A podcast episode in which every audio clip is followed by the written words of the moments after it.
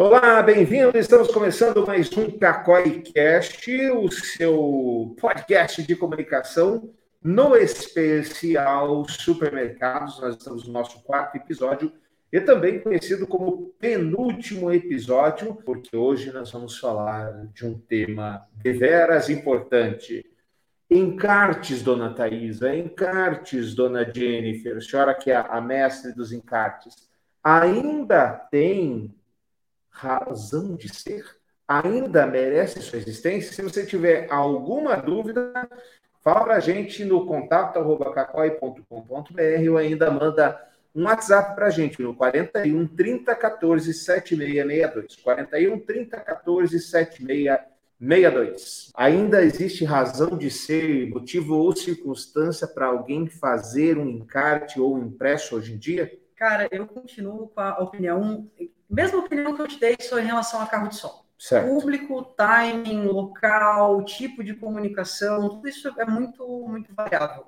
O legal é você sempre conseguir atuar com o máximo de armas o possível aí no mercado. Digital, impresso, outdoor, carro de som, é, divulgação de flyer, enfim. O legal é você ter de tudo um pouco. Agora, poxa, eu tenho um dinheirinho, um dinheirinho curto, eu não posso colocar o dinheiro em tudo. Vou ter que selecionar o que é legal ou não. Encarte é um dos principais pontos que eu colocaria dentro de mercado. Ainda tem muita gente que consome esse, esse material na porta do mercado, em distribuição na frente de sinal, chama atenção. Porém, contudo, entretanto, todavia, todavia, but, but a gente tem que pensar muito na questão de frequência e no que que você vai colocar nesse encarte. Não adianta você colocar uma oferta, oferta que não é oferta que a gente chama, né? Desconto de um centavo, dois centavos, ou dobrar o preço para cortar o preço pela metade, metade do, do encarte. Dobro, metade do dobro não funciona, entendeu? Então, assim, ofertas bem selecionadas e com uma um, uma frequência que não é. Ah, não precisa de um encarte todo dia, cara. Não precisa de um encarte três vezes por dia. Elas são ofertas mais duráveis, ofertas com preço melhor que você consegue manter aí pelo menos uns quatro, cinco diazinhos é interessante. Minha opinião. Jennifer, nossa rainha do designer, os encartes ainda, os impressos, os encartes ainda têm razão de existir numa comunicação? Sim, eu acredito, eu concordo com a Thaís, eu acredito que sim. É, e complementando o que ela falou, eu concordo né? Raramente isso acontece, eu concordo com tudo que ela falou. É, e complementando a questão das ofertas, eu acho que o ponto central do encarte geralmente pega pessoas que não estão dentro do mercado, apesar de ter lá o encarte dentro do mercado, mas são as pessoas que estão fora, que estão no semáforo, ou que o encarte chega até a casa da pessoa. E eu acho que a oferta tem que valer a pena para a pessoa sair da residência dela ou desviar o caminho para realmente ir no mercado e aproveitar essa oferta. Criar a comoção da pessoa se mexer, né, cara? Eu acho que é essas regiões, esses bairros, essas casas que estão próximas ao mercado, é aí que você vai ter um impacto legal com um bom encarte, um encarte bem feito, uhum. um encarte chamativo.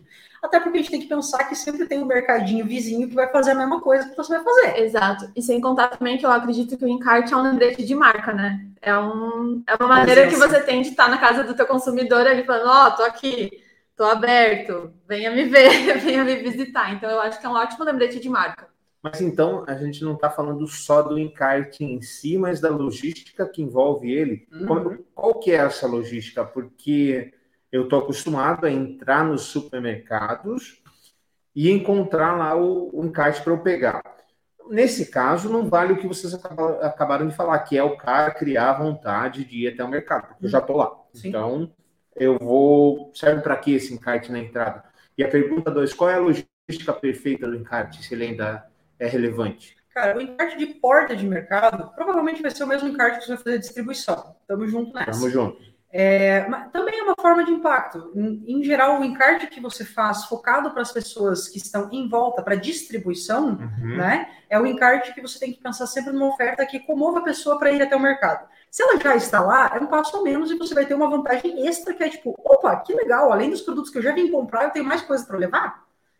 A função num encarte de porta de mercado seria essa, para você pegar as pessoas que já uhum. se locomoveram, já, se, já estão lá, e você trazer, é, agregar a compra ali, aumentar o teu ticket de compra com aquelas ofertas em específico. É, em relação à logística de mercado, a logística ideal, cara, a logística de um encarte, ela demanda bastante coisa, e é por isso que ele é um dos materiais mais caros para mercado hoje, tá? Primeiro porque a gente está com um preço de papel muito elevado, e está subindo cada vez mais, a questão de impressão, a gente já viu em diversos... É porque o papel, a maioria dele é importado, né? É. E daí você tem a, o reflexo do dólar. Perfeito. Então a gente tem um. um... Lindo, maravilhoso.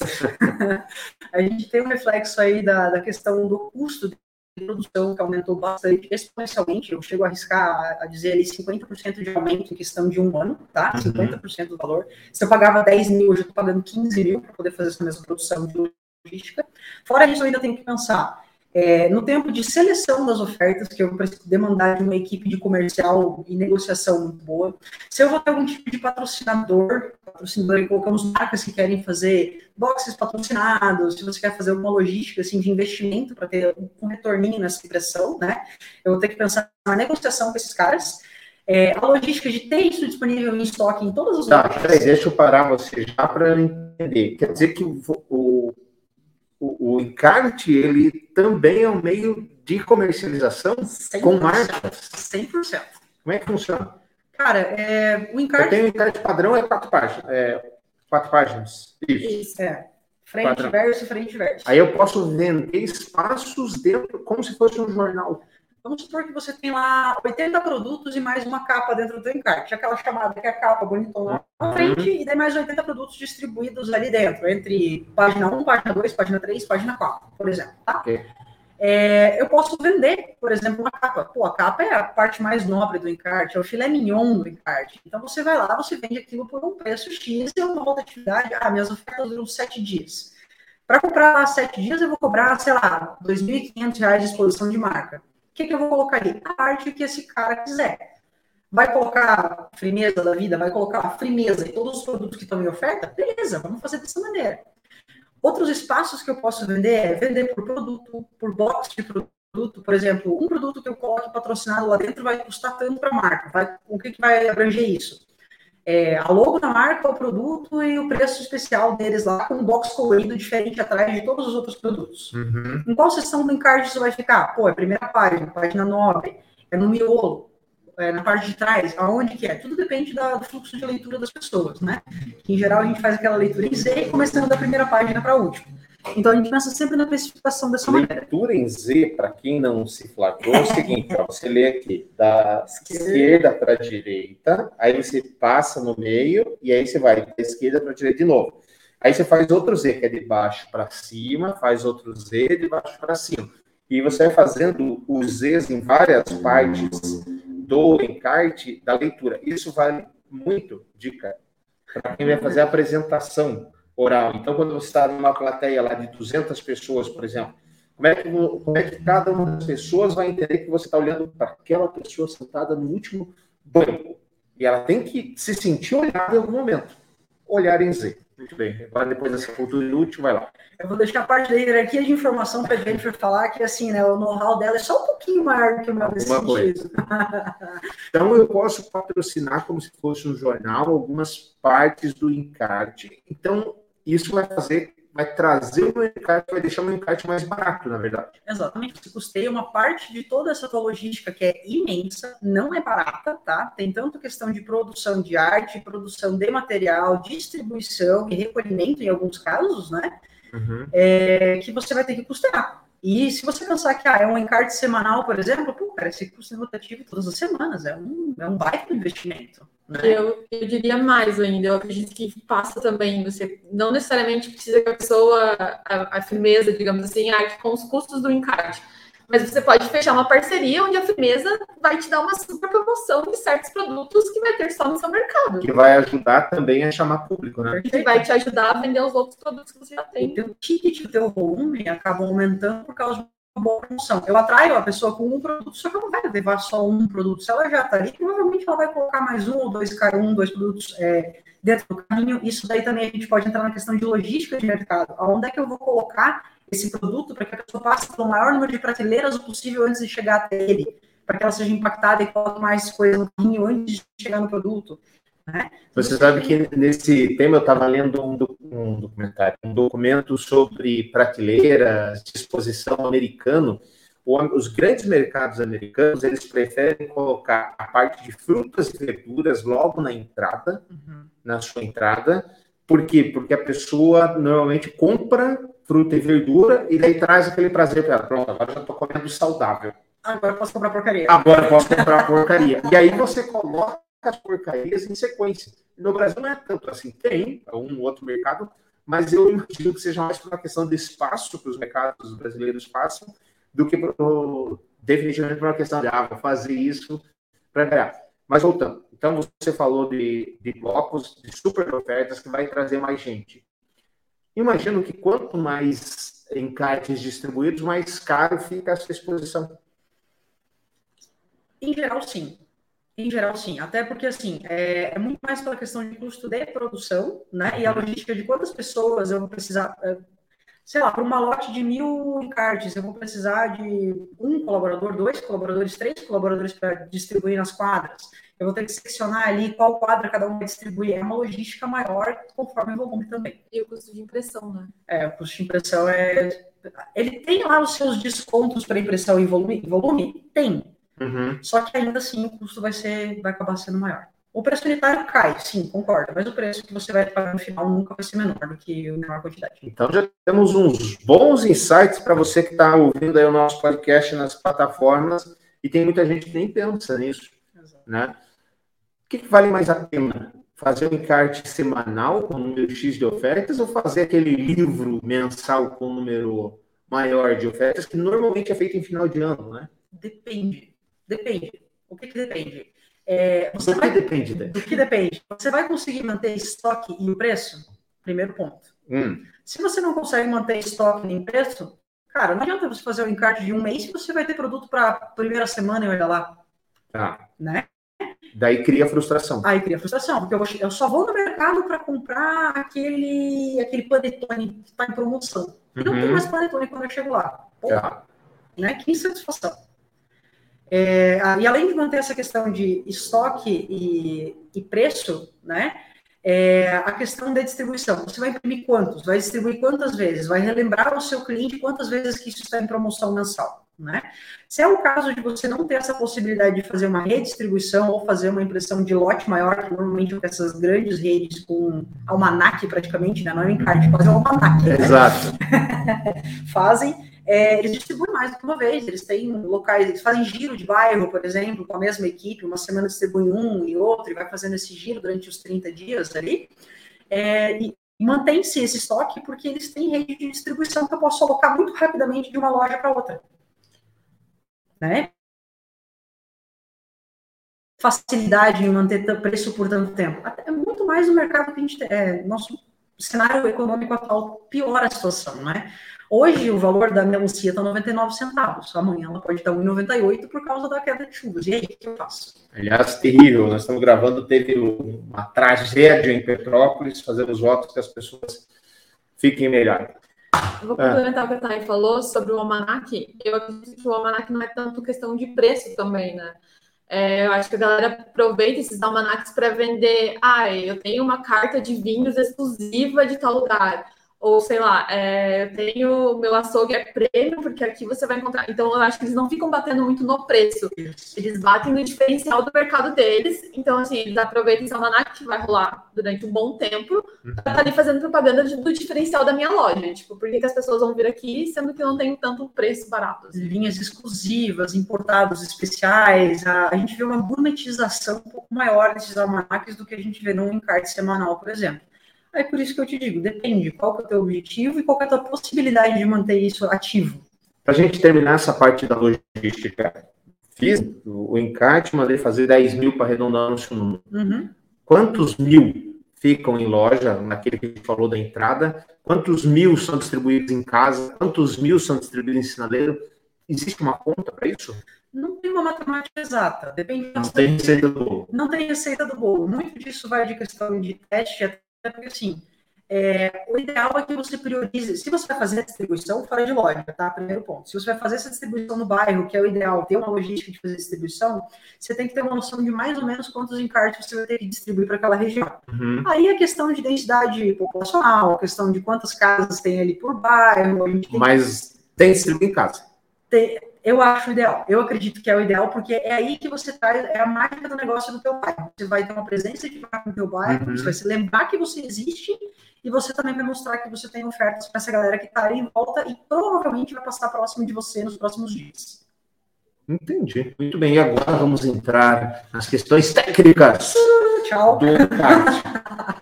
Não, você também. Primeiro, Jennifer, as cores do encarte têm que seguir a identidade do manual da marca do mercado? Não necessariamente, pode ser diferente. Como é que é isso? Polêmica! Polêmica! Então, é, geralmente, quando a gente pega clientes do mercado, eles são apegados às coisas institucionais. Porém, quando a gente trabalha em carte, vamos dar um exemplo aqui, ah, vamos trabalhar em carte semanal. Uhum. Toda vez a gente vai colocar um encarte cor-de-rosa, com a cor da sua marca, toda vez. Então, assim, eu O acho cara que. gente- sabe que trocou o encarte. Nem vê a mudança na- no layout. Exatamente. Então, assim, eu sou. Nossa, faço a defesa número um. Acredito que a Thaisa vai comigo nessa. Que, gente, vamos fazer um encarte semanal? Vamos mudar as coisas, vamos mudar a identidade. Ah, vamos falar de volta às aulas. Vamos fazer uma coisa colorida. Vamos falar de Dia das Mães. Vamos fazer rosa. Então, assim, eu acho que a gente tem que aproveitar as datas do mercado, assim como as cores que essas datas nos trazem. Uhum. Quando a gente for falar de coisas institucionais, ah, não, vamos falar da minha loja, vamos falar de alguma coisa do gênero, a gente usa as cores do mercado. Até porque eu acredito que a presença de marca está ali na sua marca. Uhum. A pessoa que recebeu o seu encarte, se ela não souber onde é o seu mercado, ela vai olhar no rodapé o endereço ou vai te buscar na internet. Então, assim, A tua presença de marca é tua marca. Ponto. A arte que vem no encarte vai chamar atenção. Acabou. Eu tô passando oferta de peixe, eu vou fazer um bendito do encarte com uma temática de peixe. Não interessa se o peixe é azul e o mercado é rosa. Então, é, é passar a mensagem clara. Quanto mais direto você é esse tipo de, de comunicação em artes em específico, é, mais você chama a atenção das pessoas. Não adianta você ficar batendo, ah, tentar fazer é, sempre a mesma cor, sempre a mesma cor, sempre a mesma cor. Você vira paisagem. Você perde toda a mágica. até porque A pessoa nem geralmente. sabe que você trocou o encarte. né? Não, é. Até porque geralmente a regra você tem a quantidade de produtos ali dentro. Ah, sei lá, todo encarte eu vou trabalhar com 50 produtos. Então, essa quantidade de produtos raramente muda. É, então, o, layout dele já tá padrãozinho. Então, o que você pode mudar é nessa questão de cor e capa. Se você não muda, Se não tiver uma negociação daquela que você falou anteriormente, não vai mudar tanto assim, não há almoço grátis. Exatamente. Muito bem. Temos cores diferentes para chamar a atenção, então eu quero fazer uma capa de açougue, normalmente uso as cores X, Y, Z. Há, há muito no mercado, e você já disse, é, isso é real, que fast food, lanchonetes usam o vermelho e o amarelo, porque essas, essas cores dão fome. Tem isso também para encarte? sim, sim, a gente segue a ideia da psicologia de cores, né? É, geralmente, quando você fala de varejo, já remete essa ideia do vermelho e amarelo, porque é aquela coisa, vamos dizer assim, mais povão. Uhum. Que a galera vai olhar, vai chamar atenção, daí Tem você já coloca, pessoa, é, já coloca o pessoa. splash ali em 3D, alguma coisa assim, que justamente essa, de essa, essa chamada gritante que realmente vai chamar atenção. Torra, torra, tudo para a mesa. Torra, torra, 10 real. Por exemplo, se eu fosse falar de um hortifruti, é legal trazer essa ideia do verde, de saudável. Vou falar de materiais de limpeza, vamos trazer um azulzinho ali para dar essa ideia de saúde. É, vou falar de um açougue, por exemplo. Ah, um açougue com cortes prêmios. Vamos trazer um preto para dar ideia de chique, de tipo, nossa, é qualidade. Preto é chique. É Sim, gourmetização isso é. negócio. Ah, cara. é, é cor do Gourmetização, rico. é cor do rico, exatamente. Vídeo aqui, né? É, não deu para mim. Você tá saudável, você tá verdinho. É, Exato. É, é quarta-feirão. Quarta-feirão. Quarta-feirão. Eu vim- Eu vim falando sobre isso. Agora, agora encrenca, hein? Me falaram que o papel tá caro. Imagina que quão mais, quanto mais fino o papel, mais barato fique. Ou não. Tem papel, posso colocar um papel A3 ali? Tem tamanho de encarte certo? Tem tipo de papel certo? Tem que ser coucher? Não tem que ser coucher? Como é que é isso? Aí, Na hora da, da, da- você unir o tipo de papel, o tamanho de papel com a cor. A imaginação é o limite, mas a gente tem as ressalvas de impressão. Por não é exemplo, o limite, não acredito nisso. É, Na verdade, sim, você pode fazer, se vai ficar bem feito, é outros É outra 500, coisa, entendeu? é. Fazer, fazendo o que você quiser. É, por exemplo, a gente estava falando do preto agora. Se você for fazer uma impressão em preto, primeiro que você tem que ter uma, uma baita de uma gráfica, uma gráfica boa, com máquina regulada, com um canal de preto que só tem tinta preta direito, pelo amor de Deus, preto não é cinza, são coisas diferentes, tá? Já entendi. aconteceu, inclusive, nos par, né? Há uma paleta para ser seguida. Ah, preto 100% é preto 100%, querido. Não é Qual que é a 92, não é preto? Do 80. preto? Ah, Sem, Sem, não sei Não, mas o código lá é do branco é FFF, não é? É 0000.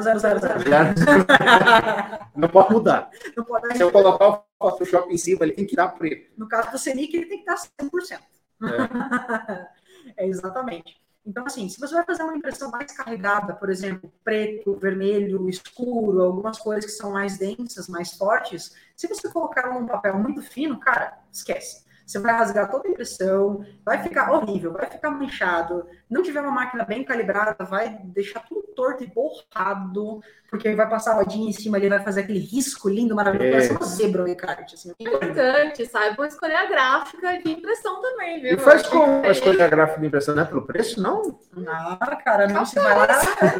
Claro, mais barata com certeza é aquela que vai te entregar um preto perfeito, assim, impresso. E eu acho que essa Então, mas do- então tem isso. Se a gráfica for ruim e o cliente não quiser mudar de gráfica, você tem que falar, ó, então essa cor não dá. É, exatamente. Cara, ó, isso aqui, quer imprimir? Eu imprimo pra você, mas vai borrar o encarte inteiro. ou pede o que a gente chama né, de teste. O encarte raramente acontece, porque encarte, como ele tem prazo de validade, De e você consegue bater o preço ali quase no dia da impressão, né? É, então, raramente acontece você pedir prova, teste, a não ser que você vai fazer um encarte tipo almanac, assim. O ideal é a gente pedir, fazer realmente, antes de fechar com a gráfica, né? Fazer uma prova de cor antes do fechamento, né? Antes de começar a fechamento você diz contrato. Contrato, Isso. perfeito. Tá. Antes de fazer o contrato com essa gráfica, a gente tem que fazer uma Aham. prova de cores, de preferência com cores difíceis.